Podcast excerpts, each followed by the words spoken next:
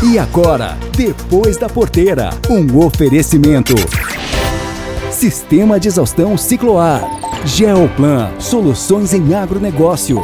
E Federa, nutrição animal.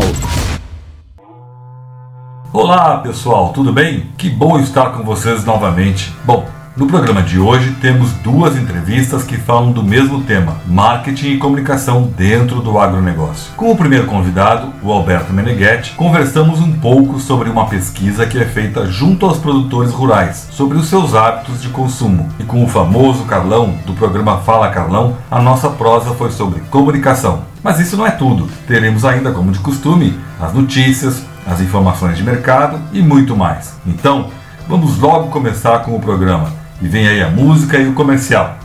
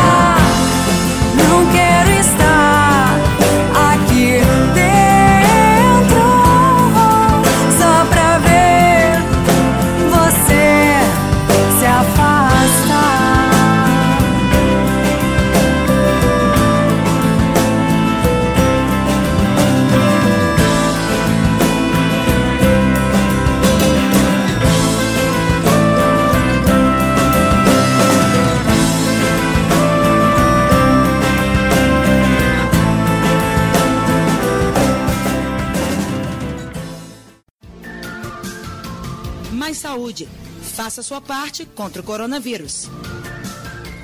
Olá, vivemos uma crise muito séria na saúde pública. Enfrentamos um inimigo invisível, o novo coronavírus. Ele causa a doença Covid-19, que vem provocando centenas de milhares de mortes em todo o mundo. Enquanto os cientistas não descobrem uma vacina para nos imunizar, a melhor proteção é reduzir a disseminação do vírus. E isso é responsabilidade de cada um de nós. Sempre que possível, fique em casa.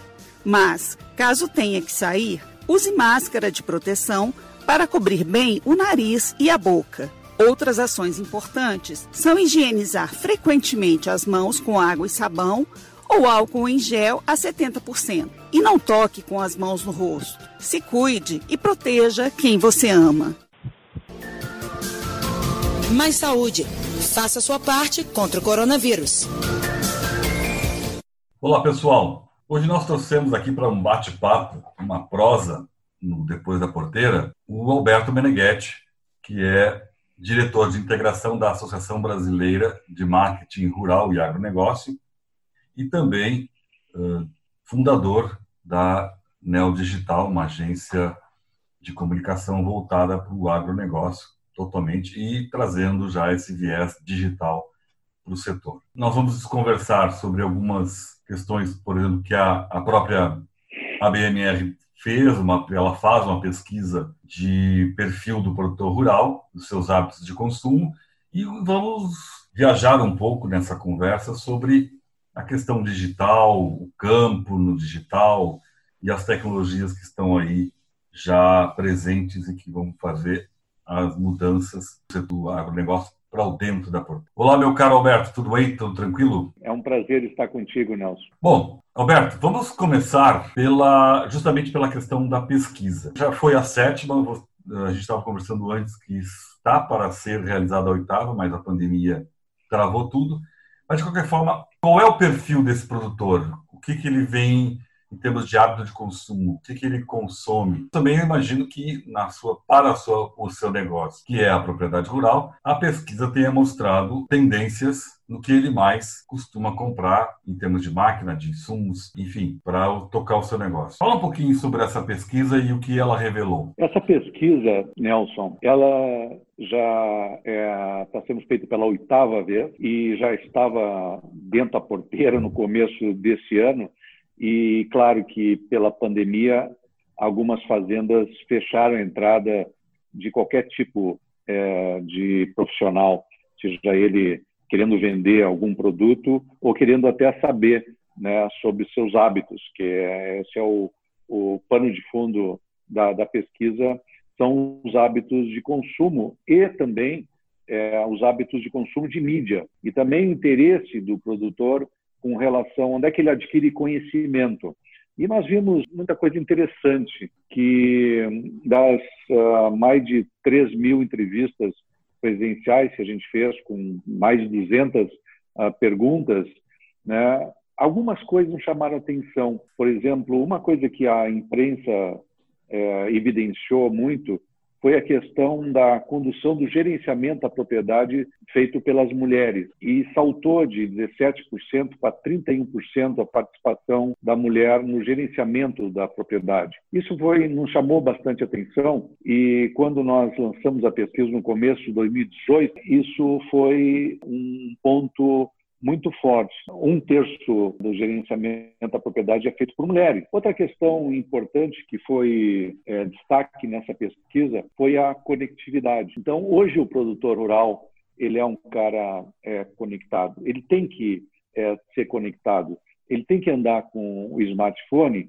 e a questão é, da conexão é, para ele ter esse benefício do, do smartphone, que é um, não deixa de ser um computador é, de bolso está sendo resolvida pelas telecoms, mas ainda falta muito, né? Nós sabemos que hoje o Brasil, falando em telecom, falando em conexão via celular, né? O Brasil enorme, né? Serão necessário 300 mil estações base para cobrir o território brasileiro. E hoje temos 80 mil estações de rádio base. E a gente sabe que o 4G, por incrível que pareça, ele, é, ele é, tem um alcance menor do que o 3G.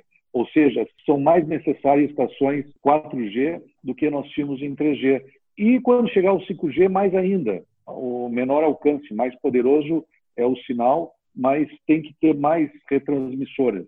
Então, para o produtor rural, ele ser completamente conectado e conectado para usufruir dos benefícios da agricultura 4.0, da inteligência artificial, ele tem que ter sinal. E se não tem sinal, por exemplo, no campo, ele não consegue fazer com que a máquina dele se conecte com a, a sede da, da fazenda, né? Então, o, o benefício total das coisas que estão sendo colocadas, coisas fantásticas que estão sendo possibilitadas para ele usufruir e, e, e, no fundo, ter a produtividade que ele está buscando, a conexão é, é, é fundamental. Então, hoje ele está mais conectado do que jamais esteve. Ele está usando as ferramentas, ele está usando o seu celular para ver as cotações, ver o câmbio, ver o tempo, ver o clima.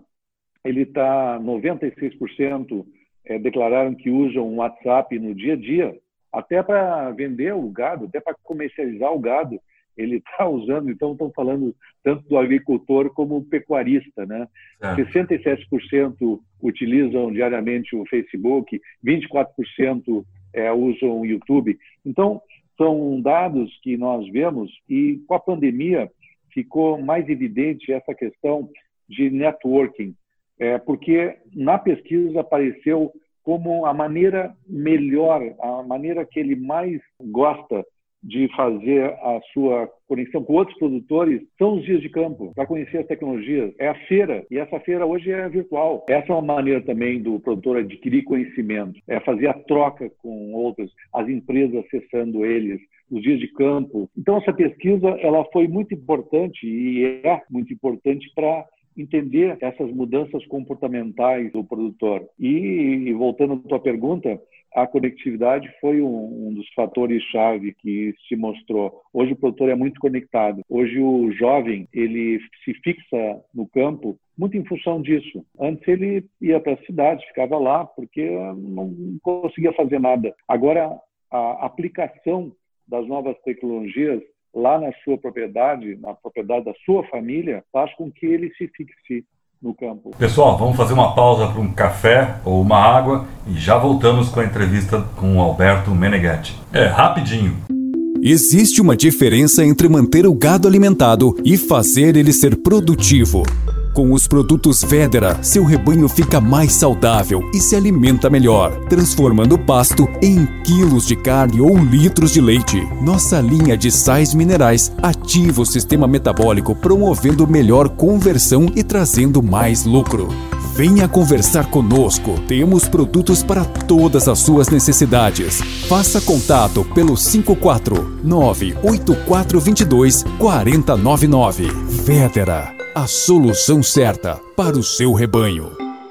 E voltamos para a nossa prova com o Alberto Meneghetti, onde estamos falando sobre marketing, sobre conexão no agro. Alberto, pela pesquisa, é possível confirmar essa recente informação que falasse agora, de que a tecnologia vai ou já está fazendo a fixação do jovem, do herdeiro, no campo?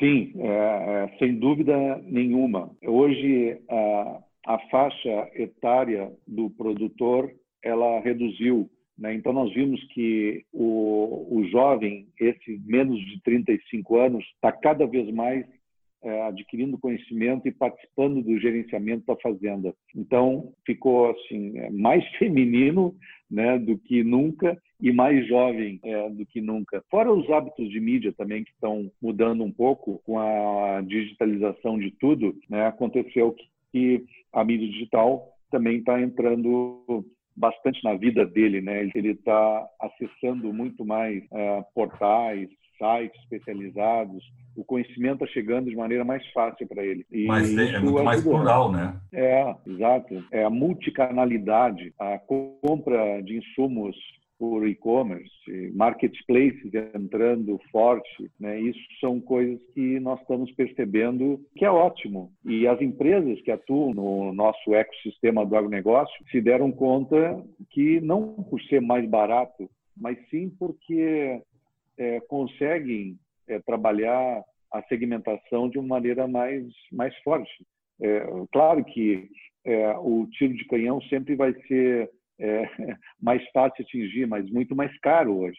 Então, pensar no localismo, pensar no regionalismo, pensar nas mídias mais segmentadas e mais focadas. O produtor de café, ele quer saber sobre o café, ele não quer ser atingido por outra, é, o algodão, por exemplo.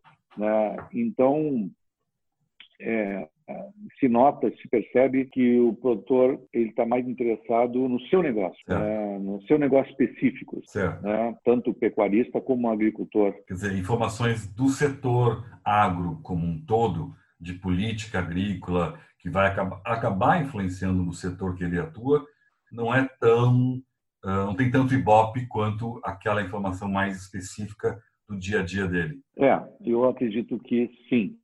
Cada vez mais ele quer conhecer o seu negócio. Como produzir mais na mesma área plantada. Isso é informação, isso é conhecimento. Então, a segmentação veio para ficar. E o marketing segmentado está encontrando esses nichos específicos para colocar os seus produtos, seus serviços. Isso é muito bom para todos, para toda a cadeia é, do agro, eu acredito.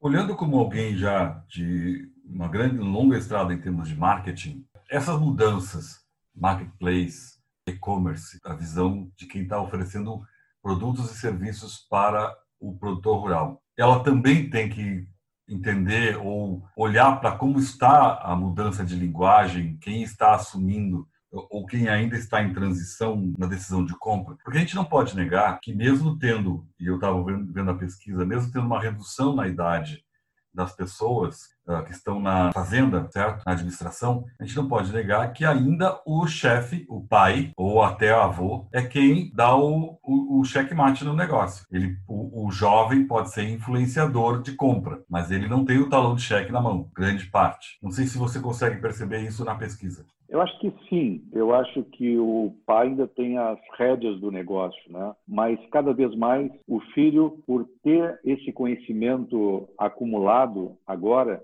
ele pode ajudar positivamente a achar, por exemplo, vamos pegar assim canais de venda, né? Até hoje o pequeno produtor, quem pratica agricultura familiar, ele está usando a tecnologia a seu favor. Em vez de ele colocar no mercadinho lá o seu produto, ele pode direcionar a sua mensagem para aquele que quer comprar o, o tomate dele, quer comprar a batata que ele, que ele produz lá. O produtor pequeno, ele tem essa possibilidade hoje de encontrar uh, o seu perfil, o seu público-alvo. E isso o jovem está ajudando, eu acho, a endereçar essas questões para toda a propriedade. E o marketing segmentado, né, o, o marketing esse é, de conteúdo, ele vai poder chegar nas pessoas de uma maneira que a pessoa queira receber, né? faça questão de receber. Hoje, quando eu recebo de um restaurante de delivery é, o menu diário que ele está me passando, é porque eu quero receber.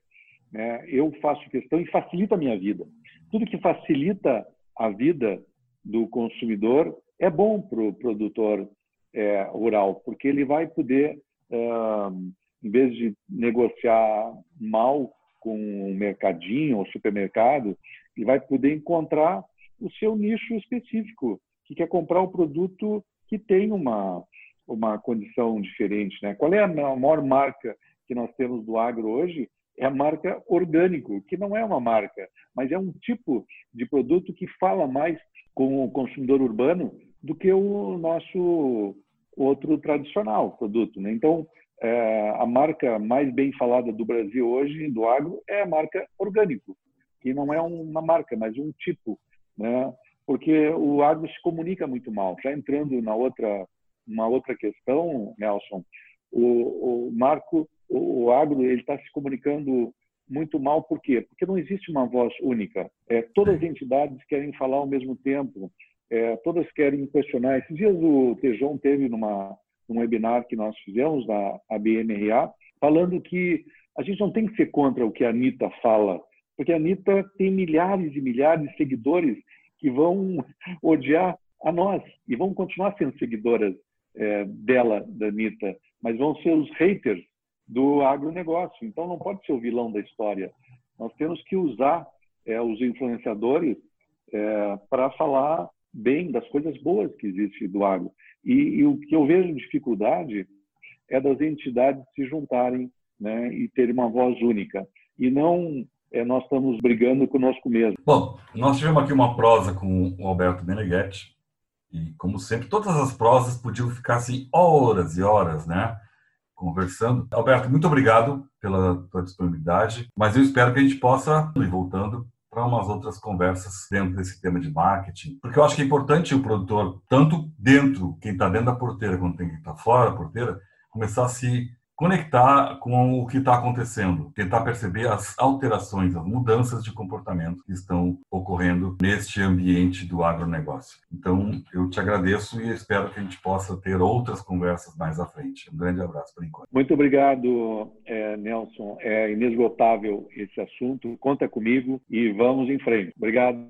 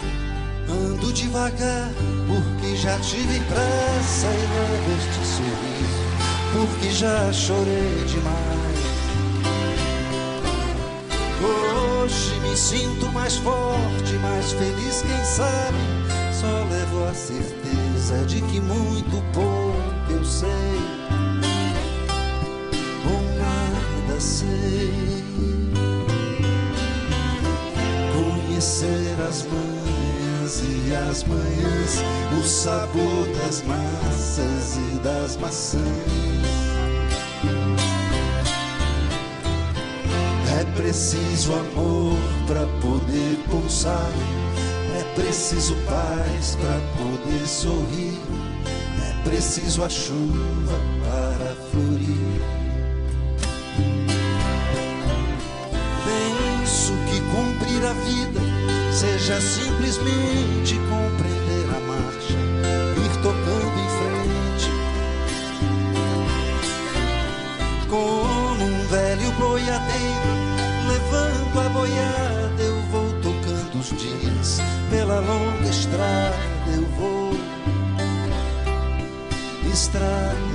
sou.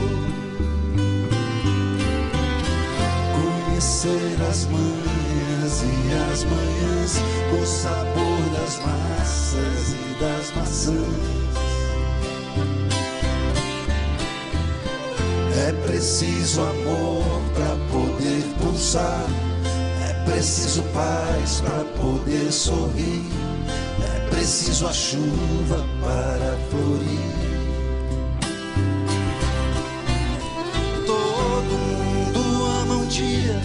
Todo mundo chora um dia a gente chega vai embora. Cada um de nós compõe a sua história, cada ser em si carrega o dom de ser capaz de ser feliz. Conhecer as manhãs e as manhãs, o sabor das massas e das maçãs. É preciso amor para poder pulsar. É preciso paz para poder sorrir. É preciso a chuva para florir.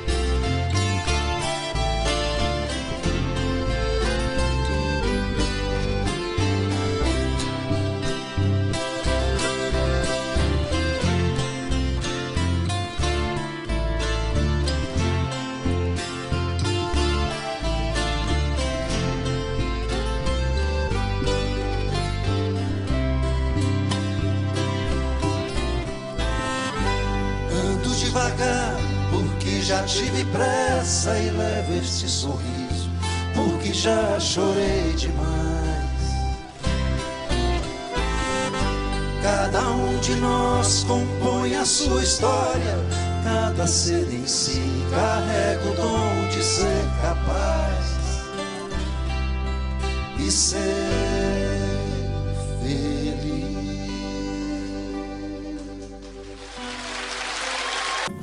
A música que abriu o programa é da cantora e compositora gaúcha Clarissa Mombelli, chama Essa Chuva. E agora, logo após a entrevista do Meneghetti, foi Tocando em Frente do Almir Sater. Aliás, essa música é a mais pedida entre todos os entrevistados. Ela virou um símbolo entre as pessoas que se sentem impulsionadas pela música num sentido positivo da vida.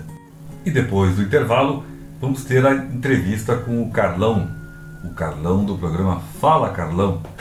Você que é produtor de hortifruti, tá sabendo que a LS Tractor tem os tratores feitos sob medida para sua propriedade? Eles são tão específicos que têm até um nome diferente. São os Hortifruti Tratores. Com ele, você faz as tarefas da sua plantação com eficiência garantida por quem entende do negócio. Afinal, a tecnologia vem da Coreia do Sul, uma das maiores especialistas em hortifruti do mundo. Pode confiar. Vá até uma concessionária, converse com um dos nossos profissionais e garanta o seu Hortifruti Trator LS Tractor, a marca de tratores que mais cresce no Brasil. Bom, hoje nós temos um convidado bastante especial, é o Carlos Alberto da Silva. Assim, poucas pessoas vão conhecê-lo. Mas falando em Carlão, aí milhares de pessoas sabem quem é o Carlão da Public. E o Carlão tem uma trajetória na área de comunicação de mais de 30 anos, publicitário, com produtos de, de publicações de jornais, revistas, sempre ligado ao agronegócio. Também foi criador de giro leiteiro, e então é um cara que conhece bastante a produção, conhece muito a parte de comunicação, do marketing, e é um pouco por aí que nós vamos conversar nessa prosa de hoje no Depois da Porteira. Bom dia, meu amigo Carlão. Como é estão as coisas aí nesse sítio? Bom dia, Nelson. Estão ótimas, né, rapaz? Estão excelentes. Eu diria o seguinte: tirando todas as preocupações com manter a saúde em ordem, não ser é, diag diagnosticado com coronavírus, e se for diagnosticado que seja que seja leve ou que seja que seja sintomático, tirando esse fato dessa preocupação, enfim, que a gente sempre tem com a saúde é, dos amigos, as, a nossa própria e tal, eu acho que esse esse tempo novo foi um tempo e continua sendo um tempo de renovação, de reinvenção. E foi possível. Eu acho que esse é o ponto principal que fica dessa dessa lição, né? Você tem escolhas que você precisa fazer, né? E você, na verdade, na vida é tudo assim, né? Você, a vida é feita de escolhas. Deixa eu pegar esse tema, porque ele também é importante para nosso público porto rural, em termos de falar sobre escolhas e mudanças de rumo. É uma pessoa que mudou o rumo há, um, há uns oito anos atrás, vivia naquela intensidade de São Paulo, desarticulou todo a tua estrutura de empresa numa mesma sala, e passou cada um para o seu espaço, para o seu ritmo. O que, que isso representou para ti?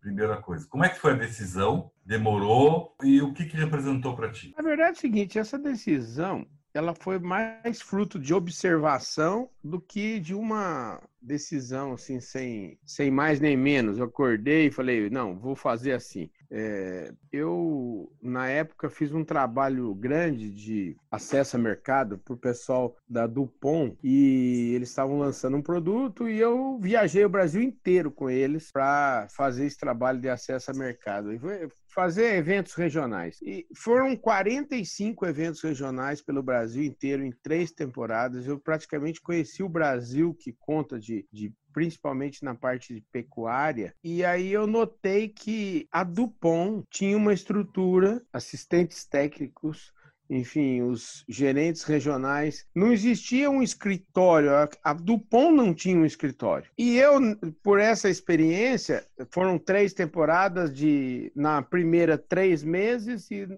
e nos anos seguintes seis meses. Mas na primeira temporada, com três meses fora do escritório, eu, eu fiquei três meses e fui no escritório uma vez nesses três meses. E aí eu fiquei pensando, eu falei, se a Dupont, que fatura um bilhão, pode trabalhar dessa forma, por que, que eu não posso? Então aí foi baseado numa estrutura. E aí o que, que eu fiz?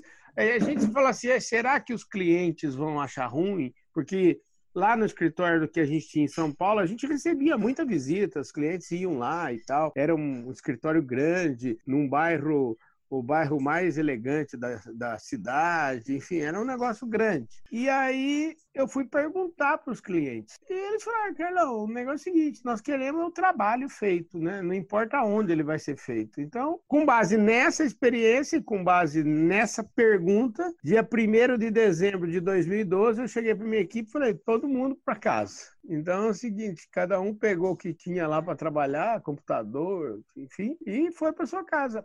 Teve gente que não se adaptou e, e, não, não quis trabalhar nesse formato, simplesmente saiu, mas a grande maioria está aí até hoje. E esse formato ele se mostrou é, bastante adequado. Agora, recente, né, com essa pandemia aí, o legal é que todo mundo está na mesma página agora, né? Então, assim, Antigamente era a gente, era o patinho feio da história. Não, ah, é, home office. Ah, todos os clientes estão na mesma página, ou seja, a gente tem cliente que tem 800 funcionários que trabalhavam todos em gigantescos escritórios em São Paulo e estão todos em, em home office, né?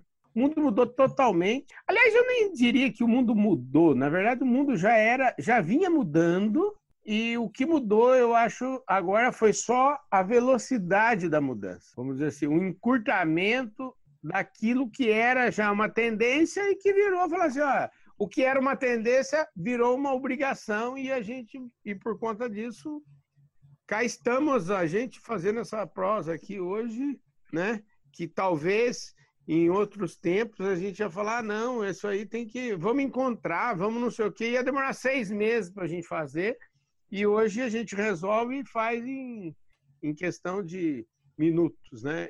Como que tu vê a questão da comunicação uh, nos seus parâmetros ou possíveis novos futuros parâmetros para chegar ao produtor rural.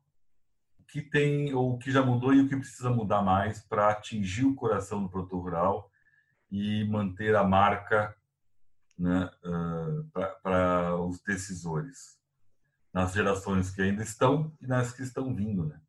Nós estamos nessa transição.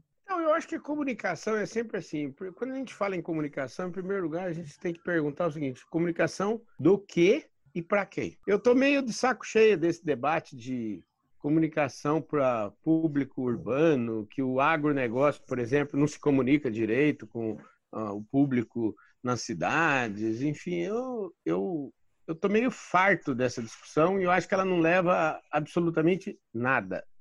Uma coisa completamente inócua e, então, eu, eu vejo que dentro do agronegócio, por exemplo, se você falar em comunicação, o Brasil é exemplo para o mundo. Eu desconheço qualquer lugar do mundo que tenha seis canais de televisão focados 24 horas em agronegócio. Então, assim, você vai falar assim: ah, mas esses canais falam para nós mesmos. Será que fala para nós mesmos? Peraí. TV de parabólica hoje fala para 100 milhões de pessoas. Sim. Então, assim, é gente patedel. A TV aberta, eu falo assim, tudo na vida é uma questão de escolhas, né? Uhum. Eu vou dar um exemplo. Enquanto a, no intervalo do Jornal Nacional, a própria TV Globo coloca que o agro é é pop. É, tech, o agro é pop, o agro é tudo. É, no editorial do Jornal Nacional, os caras falam que a Amazônia está pegando fogo. Será que está pegando fogo mesmo? Então, assim, eu é que escolho, eu como editor, eu, e eu escolho aquilo que eu quero colocar no ar. Sim. Então, assim, o, o jornal de maior audiência do Brasil está na mão de um cidadão. Ele que escolhe o que ele vai pôr no ar. Então, é, não tem contra isso, não tem o que fazer. É bobagem ficar falando, é bobagem ficar respondendo, é bobagem a gente falar assim: ah, não, tem um monte de notícia ruim que publicam. É, eu acho perda de tempo ficar respondendo essa gente, entendeu? Que é, deixa o povo falar, não tem o que fazer. Enquanto o agronegócio ficar na atitude defensiva, a gente não sai das cordas. Para falar um pouco de esporte, né? Você sabe que eu, eu gosto de eu gosto de boxe e a pior coisa do mundo no boxe é quando você está nas cordas. É verdade. Ou seja, então a primeira coisa que a gente tem que fazer é sair das cordas para você sobreviver, né? E, e o agro, ou alguns setores aí, ficam. É, a gente ficar respondendo esse monte de bobagem que se fala do agro é a gente perder tempo, ficar nas cordas, entendeu? Então acho que a gente tem que largar a mão disso. Isso não vai nos levar a lugar nenhum. E até porque a maioria dos, dos, dos comentários imbecis que a gente vê por aí é de gente que tem milhões de seguidores. Então, como que eu, que tenho 30 mil seguidores, vou responder alguém que tem 30 milhões de seguidores? Eu vou ser massacrado. Então é bobagem isso, é uma coisa, é pura perda de tempo, né? Então é... Eu, é um vitimismo? Tô, é, eu estou falando muito que mas Rapaz, é um vitimismo do, do agronegócio? É, bobagem, é, que vitimismo, nada. Nós, é, vamos, vamos produzir e ganhar dinheiro, e esse é que é o ponto, entendeu? E, e larga para lá essa turma do, do contra. Hein? Bom, nós tivemos essa prosa muito gostosa com o Carlão, da Public, né? Tem esse nome e o sobrenome, né? É, Mas o Carlão aí. é mais conhecido que Birosca de, de estrada. uh, fiz, falamos um pouco de água e falamos muito de filosofia de vida. Eu agradeço esse teu tempo, Carlão. Um forte abraço. Um forte abraço para todos vocês e quando vocês tiverem tempo, não deixe de ver nosso recalculando lá nosso novo canal no YouTube aí, tá bom? Tá bem. Um abraço.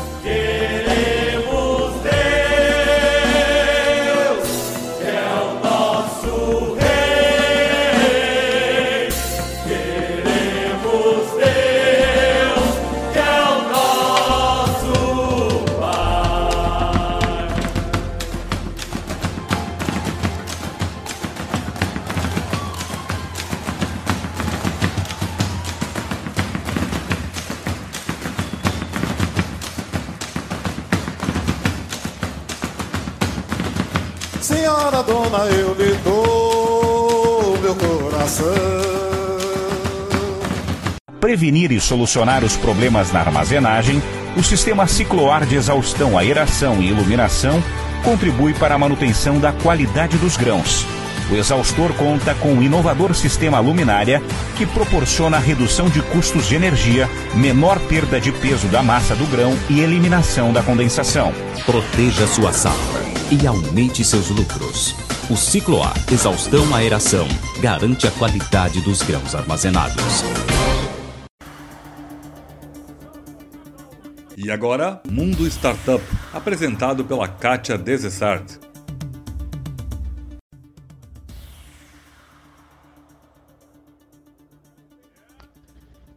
Há muita polêmica em torno do uso do agrotóxico, mas na ausência de defensivos agrícolas, não haveria alimento para toda a população e a segurança alimentar estaria totalmente afetada. Essa é a opinião da engenheira agrônoma Caroline Danaton, uma das fundadoras da startup PlantCare, pesquisa agrícola, empresa que traz inovações ao processo de teste de eficácia de defensivos agrícolas. A profissional acredita que o uso controlado de defensivos é fundamental para a atual situação produtiva do Brasil. O país está entre os cinco maiores produtores de alimentos do mundo, sendo o segundo maior exportador, de acordo com dados da FAO, Organização das Nações Unidas para Alimentação e Agricultura. Parte da repercussão negativa do tema tem sido registrada por conta de novas regras para o setor. Depois de mudanças promovidas pelo governo brasileiro, o país registrou apenas em 2020 241 defensivos. Hoje as dosagens são bem menores do que há 10 anos ou 20, por exemplo.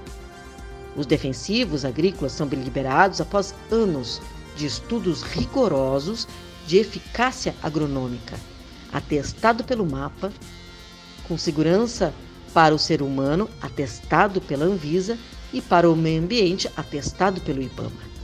Segundo o levantamento feito pela European Crop Protection Association, em 2016, cerca de 40% da produção global de alimentos foi perdida em função de pragas.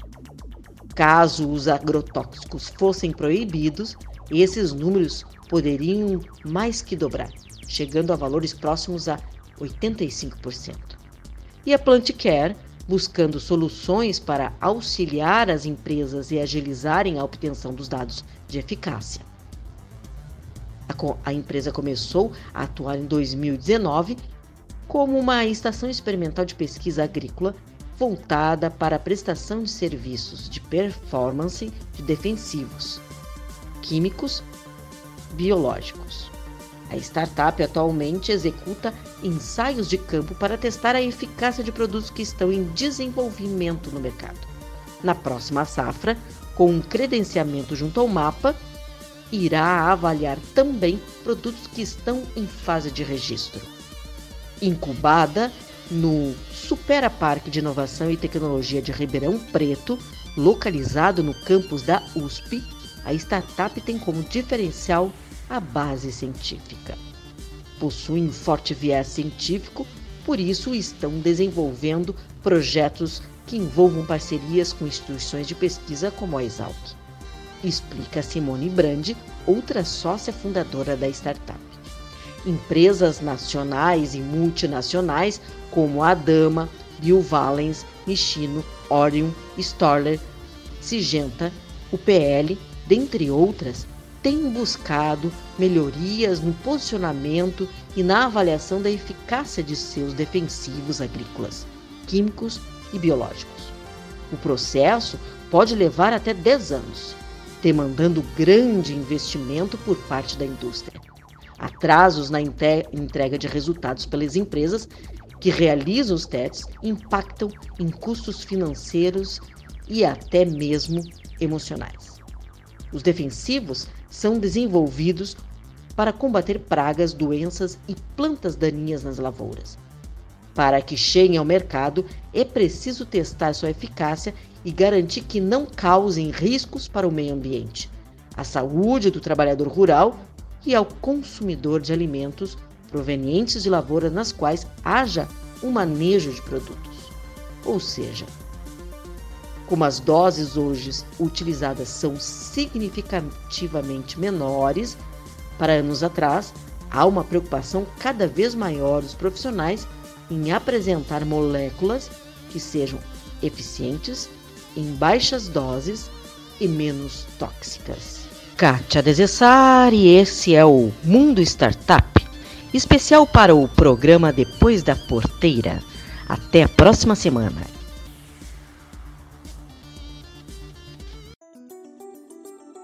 Soja, milho, boi gordo, preço do leite. Vem aí as informações do mercado agropecuário.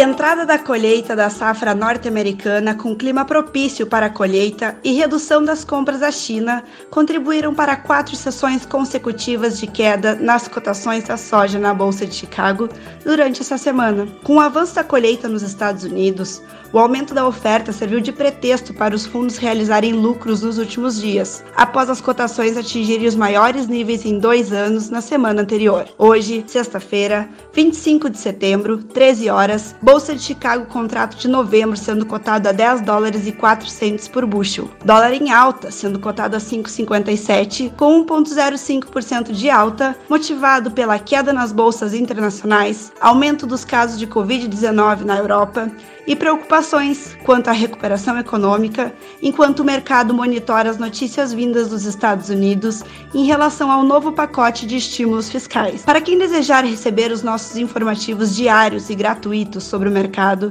e saber os preços da soja e fazer ótimas negociações, me mande uma mensagem para o número 054 999 22 21 21. Será um prazer te manter bem informado. Franciele Link, da corretora Moeda da Terra, especialmente para o programa Depois da Porteira. Um abraço a todos. Depois de um longo período com preços estáveis e algum momento com preços em queda, os produtores de milho podem comemorar. Essa semana, a commodity teve em alta durante toda a semana, acumulando, inclusive no período, subas em torno de 2,80 a 13,20 por saca, preço de balcão. Tal modificação no cenário está atrelado a uma nota divulgada pelo Conselho Internacional de Grãos, o IGC, o qual reduziu nessa semana sua previsão para a produção global de milho na safra 2020-21, refletindo ainda né, a queda de produção norte-americana. No entanto, se por um lado a produção caiu, o consumo global foi sinalizado pelo mesmo relatório com um aumento. Segundo o IGC, foi previsto uma demanda global pela commodity milho de 1,176 bilhões de toneladas. A expectativa anterior era de 1,145 bilhões. No entanto, frente a uma expectativa de manutenção da demanda uh, pelo, pela commodity similar à que estamos vendo durante a pandemia, essa projeção foi revista e aumentada conforme dito anteriormente. Nota-se, conforme diretor da IGC, que embora as perspectivas para a demanda sejam um tanto opacas por causa da pandemia, há sinais de que o consumo de grão está se mantendo bem. Ou seja, sinais futuro de uma produção mais baixa, porém de consumo estável e com possível ascensão. Mas se as coisas estão boas aqui do Brasil, já não podemos dizer o mesmo para os hermanos argentinos. Mais uma vez, foi sinalizada uma queda significativa de sua produção para o ciclo 2020 e 2021, o que deixa o país em alerta. Todas essas informações somadas colaboraram para que a commodity de milho tivesse então essa valoração durante a semana no mercado. De forma mais pontual com relação a preços, né? Que, que a gente teve essa semana? No Mato Grosso, em Campo Verde, a saca foi vendida, né, gente? Preço de balcão R$ 50,30. com 30. No Porto de Paranaguá, no Paraná, R$ 59,00. E em Tupaciretã, aqui no Rio Grande do Sul, R$ 58,00. Ana Paula Lima Ferreira, diretora da AMC Consultoria, para o programa Depois da Porteira.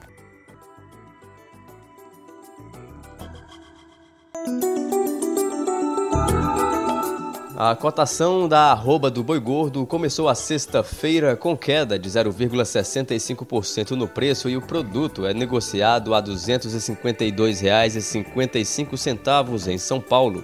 Em Goiânia, o produto é vendido à vista a R$ 235,50. Já em Barretos e Araçatuba, em São Paulo, a arroba é comercializada a R$ 246,50. Os valores são do canal Rural ICPEA. Reportagem Marquesan Araújo.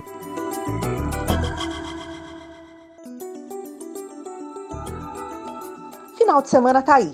E comer aquela costelinha suína no churrasco, ou com molho barbecue, ou ainda o galeto, pode ficar mais caro com a alta de R$ 3,00 no preço da saca de milho. Os preços do milho seguem em alta no Brasil. Mesmo com a safra 2021 que já começa a ser plantada, a tendência é de alta. Daqui para frente é só produtor de olho no clima. Os indicadores mostram uma saca de 60 reais na Bolsa Brasileira, na B3, né? E registra cotações futuras maiores que 62 reais. Esse deve ser o cenário para o restante do ano de 2020. Temos ainda três meses pela frente.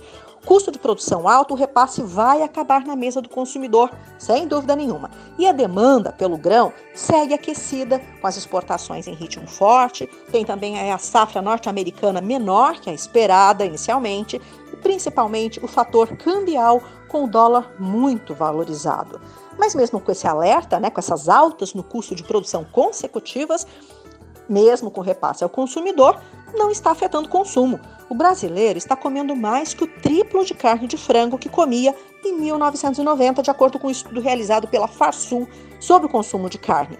Dos 13,5 quilos iniciais, lá na década de 90, hoje já passa dos 44 quilos de carne de frango por habitante ano e já tem estatística de consumo de até 50 quilos por habitante durante o período da pandemia. Reflexo aí da alta da carne bovina, forçada pelas exportações da China, também do aumento da demanda pela carne suína, provocada pelo, pelo, pela devastação da PSA, ou da peste suína africana, no continente asiático. Tudo isso levantou, né, elevou o preço da carne bovina, elevou o preço da carne suína, carne de frango abastecendo o mercado e hoje prova que o brasileiro está comendo muito mais frango. Antigamente tinha um ditado, né? Carne de frango era quando a pessoa estava doente ou quando o animal estava doente. Hoje a realidade é bem diferente. Carne de frango, mais dias da semana na mesa do consumidor.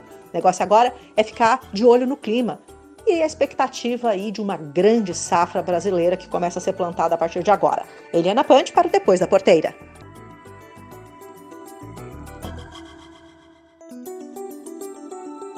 As informações dessa semana para a cafeicultura é que a gente teve aí é, um, uma, um, recuo né, nos valores dos preços praticados aqui no mercado físico no sul de Minas. Um recuo aí em torno de 10 a 15 reais por saca. E também o andamento do concurso da Emater, que é o principal concurso do sul de Minas. Agora as amostras devem começar no início de, de outubro a, os testes é, sensoriais, que é aquilo que você torra, faz o experimento na xícara, né? Essa é a fase do concurso mais importante. Então, nós estamos aí acompanhando, todo, há uma expectativa muito grande. Também acontece a final do concurso de botelhos, que é uma região onde há cafés especiais e cafés que têm destaque nacionalmente o concurso de Cabo Verde, que é cafés acima de mil metros de altitude, cafés vulcânicos também, temos produtores, e os cafés Fairtrade de Nova Resende. Então, esses são os três principais concursos em andamento. Com relação ao preço, a gente tem aí um dólar que fechou a 5,52 a semana. É, mas esse fechamento do dólar não é, influenciou no preço é, praticado no mercado físico. A gente teve uma. Um, um porque a gente tem uma, uma, quantidade grande de café chegando ao mercado, né? oferta maior, o preço é, tende a cair. E outra porque é, os cafeicultores, é muita gente vendeu, comprou os, os cumpriu os, os, compromissos e está esperando o melhor preço. Então a gente teve aí uma semana de pouca realização no mercado físico, mas muito café chegando nas cooperativas. O melhor preço praticado na região do sul de Minas ficou por cereja descascado, pago a saca 600 reais em Guaxupé. A gente já teve, para ter uma ideia, nesta safra, saca sendo comercializada aí a 739 reais no início é, de agosto. Então deu uma retração bem interessante aí nesse momento. Mas a gente tem expectativa que esses preços se recuperem. E a gente também está de olho é, nessa nas exportações, né? muitas plataformas de exportação direta. O cafeicultor é, guarda algumas sacas especiais para fazer exportação direta e está fazendo essa venda através das plataformas. Isso tem acontecido com muita frequência. O, o cafeicultor tem é, aderido a essas plataformas de comercialização direta sem intermediário. Eu sou Valéria Vilela para o Depois da Porteira.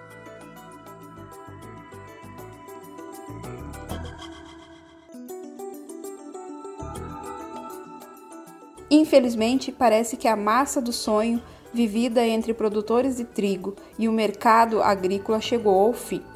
A commodity de trigo vem somando preços estáveis há mais de quatro semanas, e tudo indica que para os próximos dias poderemos ter pequenas quedas com relação ao preço pago pela saca. Os sinais de que o mercado já não está trabalhando mais como estava no início do ano são pequenos, mas estão aí e visíveis para os produtores. Como, por exemplo, o relatório da USDA dessa semana sinalizou que o Brasil voltou a comprar trigo dos Estados Unidos. O volume não é expressivo, no entanto, representa um aumento comparado com as compras feitas no mesmo período do ano passado. Já a produção de trigo do Paraná também apresentou já uma sinalização de queda com relação à perspectiva da produção desse ano. O Deral né, estimou que a, a, produção do Paraná deve ficar em torno de 3,32 milhões de toneladas, bem diferente da estimativa feita no início do mês de maio, que era de 3,47%. A queda está atrelada aos problemas climáticos, né, que foram vividos no mês de agosto junto ao Estado. Também podemos evidenciar que o Rio Grande do Sul ainda não liberou o relatório, no entanto, deve fazer este na próxima semana. E há uma, também uma grande expectativa de que esse sinalize uma queda com relação à produção da commodity no estado. Ou seja, o período de glória que estava sendo vivido e comemorado pelos produtores com relação a uma valoração maior e não digo só maior, mas justa para os produtores, parece que chegou ao fim. De forma pontual, conforme havia dito anteriormente, outro fato que também soma-se para essa queda e, em alguns casos, manutenção do preço da saca do trigo é o fato também de que o plantio nos Estados Unidos do trigo avançou e isso também acaba pressionando a questão da queda do preço em Chicago. De forma pontual, o que, que nós temos de cotação? Em Pato Branco, no Paraná, manteve-se os R$ 60,75, com 75, em Cruz Alta, Rio Grande do Sul, manteve-se os 60 reais. Enfim, já que a massa do sonho entre os produtores e o mercado acabou, vamos lá, não vamos deixar esse mercado desaquecer em termos de demanda. Vamos botar um pãozinho para assar ou um bolo para tentar fazer nossas orações para que esse mercado reaja também. Ana Paula Alfilima Ferreira, da AMC Consultoria, para o programa Depois da Porteira. E agora vamos ter aquela pausa rápida, mas dá tempo de tirar o pão do forno ainda, hein? Vai lá correndo, que já voltamos. Para as notícias e para os comentários. Produtor, você sabe a importância de uma gestão eficiente na sua propriedade, não sabe? A Geoplan é uma empresa especializada em planejamento, auxiliando você a melhorar a performance da sua lavoura ou da sua pecuária. Possui também expertise na implantação de projetos de integração lavoura-pecuária e no controle de pragas em lavouras com o uso de drones. Contate-nos e vamos aumentar a sua rentabilidade.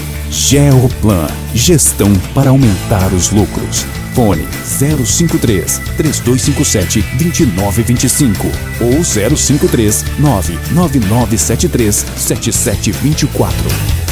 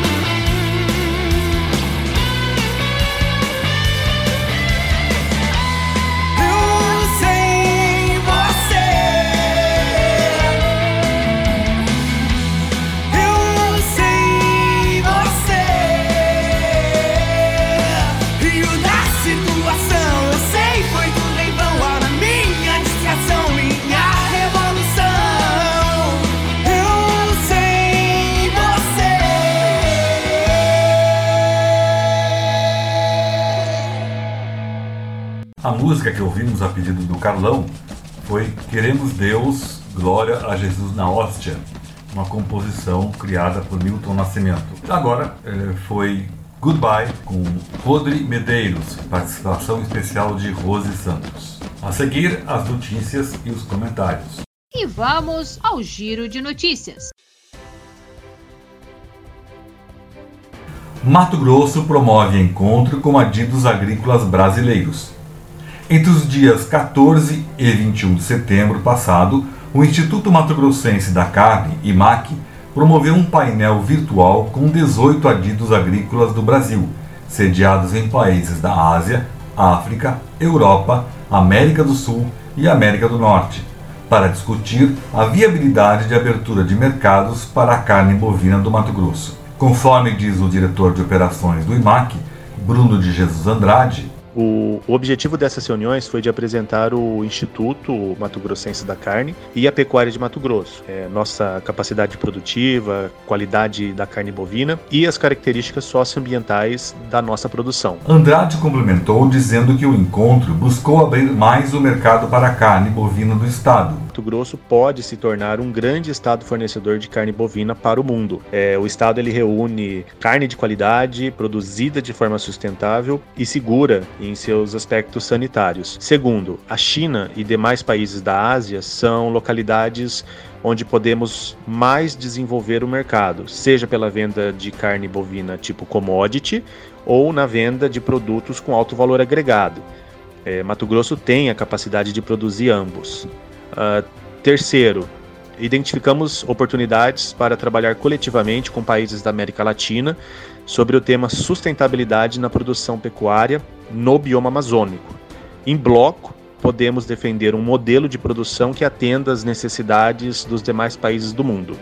E quarto, ainda existe espaço para nós mudarmos a nossa comunicação com o mercado europeu, baseado em ciência e diálogo constantes, para mostrar que nossa pecuária mato-grossense tem qualidade, respeita o meio ambiente e as demais legislações brasileiras. Detentor do maior rebanho bovino do país, Mato Grosso é o maior produtor de carne do Brasil. No primeiro trimestre de 2020, produziu 326.068 toneladas da proteína. No ranking de exportações, ocupa o segundo lugar, atrás de São Paulo somente. Para a Agropress, Nelson Moreira.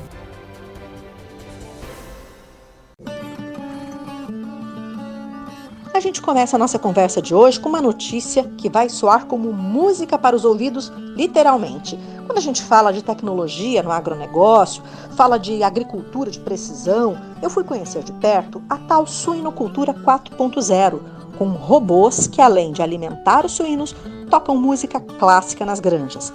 Tecnologia que já está sendo utilizada em mais de 500 granjas no Rio Grande do Sul, Santa Catarina e Paraná. São robôs alimentadores de suínos. Se não bastasse carregar a ração, fazer quantos tratos o produtor quiser dia ou noite, o robô ainda toca música clássica. Em vez dos sons dos animais, música. Na granja que eu visitei no oeste de Santa Catarina, o primeiro aspecto que me chamou a atenção foi justamente o silêncio e a tranquilidade dos animais com estresse reduzido. O trabalho manual de carregar carrinhos com ração, de alimentar os animais baia por baia, foi substituído por um robô que recebe as planilhas do nutricionista e baia por baia despeja a ração necessária, calculada para aquele número de animais, 4, 5, seis vezes por dia ou noite. E o robô ainda controla a quantidade do silo e avisa quando tem que pedir mais ração na cooperativa. A invenção é da empresa gaúcha RoboAgro, com sede em Caxias do Sul, que desenvolveu esse robô capaz de alimentar os suínos e de gerar uma economia de até 26 mil reais no lote de cada mil animais. A tecnologia alinhada à suinocultura 4.0 reduz o custo de mão de obra e promete melhorar a qualidade da carne produzida, além de trazer os benefícios de qualidade de vida para o produtor, que não precisa mais carregar ração e nem fazer esse trato manualmente. O produtor que eu visitei me contou que a maior dificuldade era alimentar durante a noite no período de verão, porque com o calor os suínos não gostavam de comer durante o dia, principalmente nas horas mais quentes. E ele tinha que transferir o trato para a noite. E aí arrumar trabalhador para isso, mão de obra para isso. Isso repetido 365 dias por ano. Agora, com o robô, ele pode programar a alimentação para cinco ou seis tratos em vez de dois, diminuindo aí o estresse dos animais que ficavam com fome, né? acabavam gritando, se empurrando quando ouvia o tratador chegando. Agora é música em vez de estresse.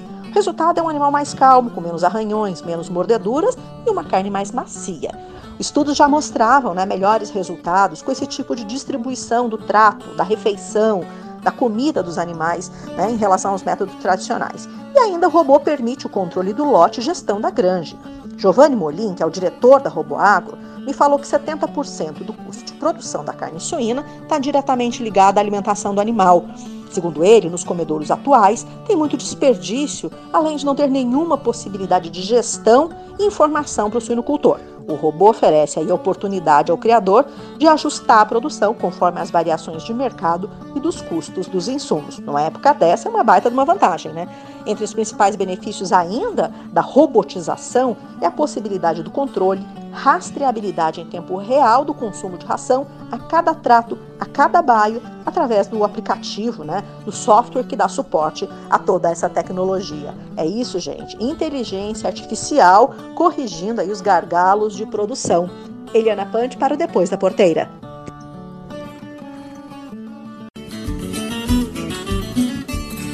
Os preços da cebola e da batata ficaram mais acessíveis no último mês nas principais centrais de abastecimento do Brasil. O estudo, feito pela Companhia Nacional de Abastecimento, a Conab, aponta também alguns itens que tiveram alta, como é o caso do tomate. As informações são do nono boletim ProHort, divulgado nesta quinta-feira, e que nesta edição traz uma novidade. Sobre a queda nos preços, a gerente de modernização do mercado hortigranjeiro da companhia, Joyce Fraga, comenta as razões. Para a cebola, esse movimento de redução de preços ele já era esperado em razão da intensidade da oferta e também da pulverização das áreas de produção no segundo semestre.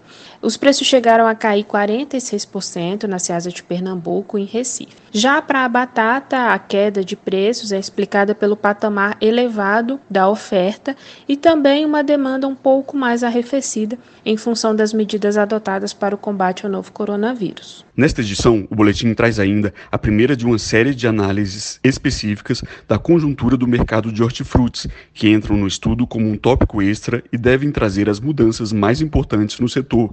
Quem comenta o destaque deste mês é o diretor de Operações e Abastecimento da Conab, Bruno Cordeiro. Nós fizemos uma análise da recuperação da comercialização das hortaliças nas ceasas após os primeiros impactos das medidas adotadas em razão do coronavírus. Com isso, nós verificamos que a movimentação de hortaliças nas centrais ficou 10% acima da registrada no mês anterior.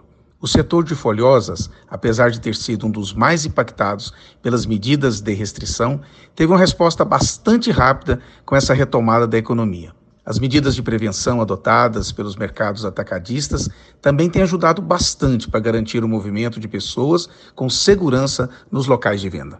Mais informações sobre os preços das principais frutas e hortaliças comercializadas no setor atacadista podem ser encontradas no boletim publicado na página da companhia em www.conab.gov.br. Reportagem Renato Paiva. E agora, a informação de cocheira que só os nossos colunistas viram.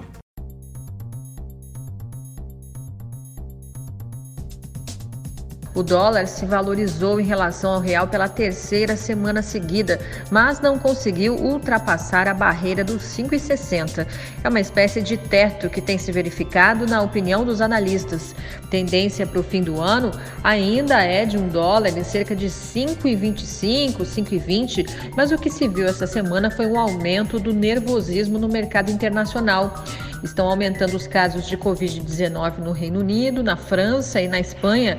Com isso, os investidores temem novas quarentenas e paralisações de países importantes para a economia global. Aí correm para o dólar, que vem se valorizando em relação a diversas moedas.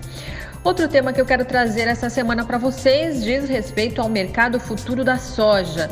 Essa semana, o CME Group, o grupo que controla a Bolsa de Chicago, anunciou a criação de um novo contrato de soja. A novidade é que esse contrato é adaptado ao mercado brasileiro. A Bolsa quer aos poucos criar uma nova referência para a soja brasileira, se descolando dessa referência tradicional que é Chicago não tem entrega física. Contrato é de liquidação financeira e a base é Santos, pelo volume de exportação né, que é registrado nesse porto.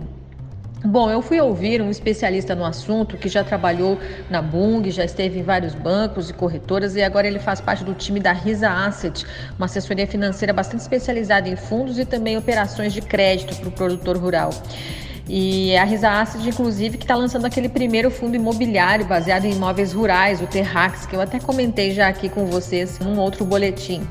Bom, o Gustavo Germano, que trabalha lá na Risa Asset, ele não está muito otimista não com esse contrato né, que foi lançado lá pelo CME Group. Ele falou que o principal problema é que o contrato é muito grande, são 136 toneladas, ou seja, um espelho dos contratos de Chicago que já existem. Ele disse que corretoras e grandes traders eh, vão poder continuar acessível aí com esse mercado, mas o produtor comum, pessoa física, dificilmente vai conseguir tirar os benefícios disso. Agora, o Gustavo Germano fez um alerta. A B3, a nossa bolsa, está para lançar em breve também um novo contrato em parceria com a Bolsa de Chicago. Ele acredita que esse sim será fundamental para trazer liquidez para o mercado futuro de soja na nossa bolsa. E por quê? Porque a tendência é de que ele seja um contrato menor, dando mais acesso para a pessoa física. Outra coisa que já se fala em relação a esse contrato da B3 é que ele teria um vencimento em fevereiro, uma data importante para a safra brasileira.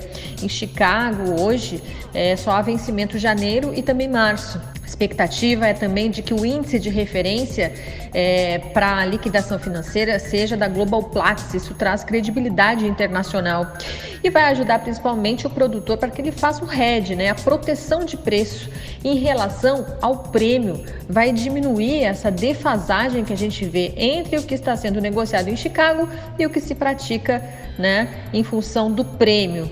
Agora, o contrato da B3 ainda não foi lançado. Esse aí a gente tem que aguardar ainda. Tem essas informações né, que vêm sendo especuladas pelo mercado, mas é a expectativa de que fosse lançado até o fim de setembro, o mês já está acabando.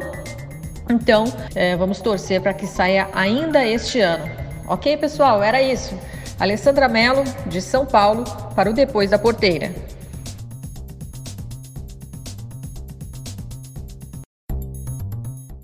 O assunto é diesel verde ou HBU.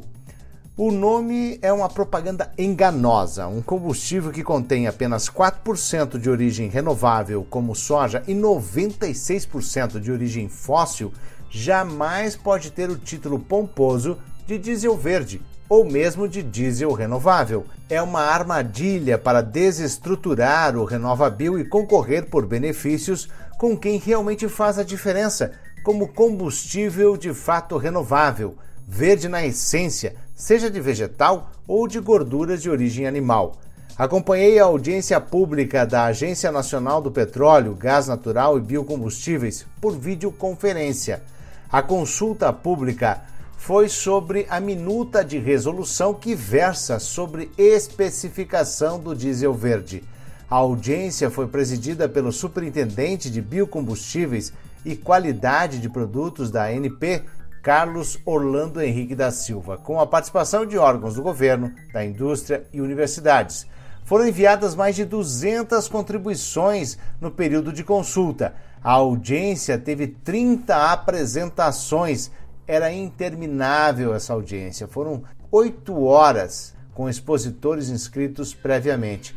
A proposta que a Petrobras apresentou para que o chamado diesel verde de coprocessamento, ou HBIO, seja enquadrado como biocombustível e que sua presença conte para a inclusão obrigatória no biodiesel, no diesel B, isso não é compatível com as definições utilizadas a nível mundial e que, caso o pedido seja acatado pela ANP, poderá representar uma enorme concentração de mercado em uma única empresa compradora, hoje detentora de 100% do refino de petróleo no Brasil. Essa discussão ainda vai longe. Pior é ver algumas manchetes de que Petrobras e produtores de biodiesel travam um embate em torno da regulamentação de um novo tipo de combustível desenvolvido pela estatal, que o agronegócio tenta restringir apesar de manifestações favoráveis das áreas econômica e energética do governo. Mas não entram neste detalhe de que de diesel verde, só o nome mesmo. Às vésperas da audiência, a Petrobras divulgou uma nota sobre as vantagens do diesel verde, alegando que emite 15% menos gases de efeito estufa e provoca menos danos em peças do motor do que biodiesel tradicional. Apela ainda à alta recente do preço, mas a Ubrabil, União Brasileira do Biodiesel e Bioquerosene, e outras entidades, como a ABRA, Associação Brasileira de Reciclagem Animal, eh, deixaram clara a preocupação neste apelo da Petrobras para vender gato por lebre. Para a entidade, o uso indevido da designação verde ou renovável é desconstrutivo para o debate sobre descarbonização dos combustíveis e ameaça não só a credibilidade do Programa Nacional de Produção e Uso de Biodiesel, já consolidado como uma política de Estado, e do RenovaBio, como também traz prejuízos a essa nova indústria que tenta nascer no Brasil, do verdadeiro diesel verde. Vamos acompanhar qual o caminho que a matriz energética do Brasil vai trilhar. De Brasília, Marcelo Lara. E o Depois da Porteira vai ficando por aqui, desejando a todos uma ótima semana. A apresentação é de Nelson Moreira e a produção é da Agropress Marketing e Comunicação. Agradeço a todos pela audiência, espero encontrá-los no próximo programa. Um abraço e até lá!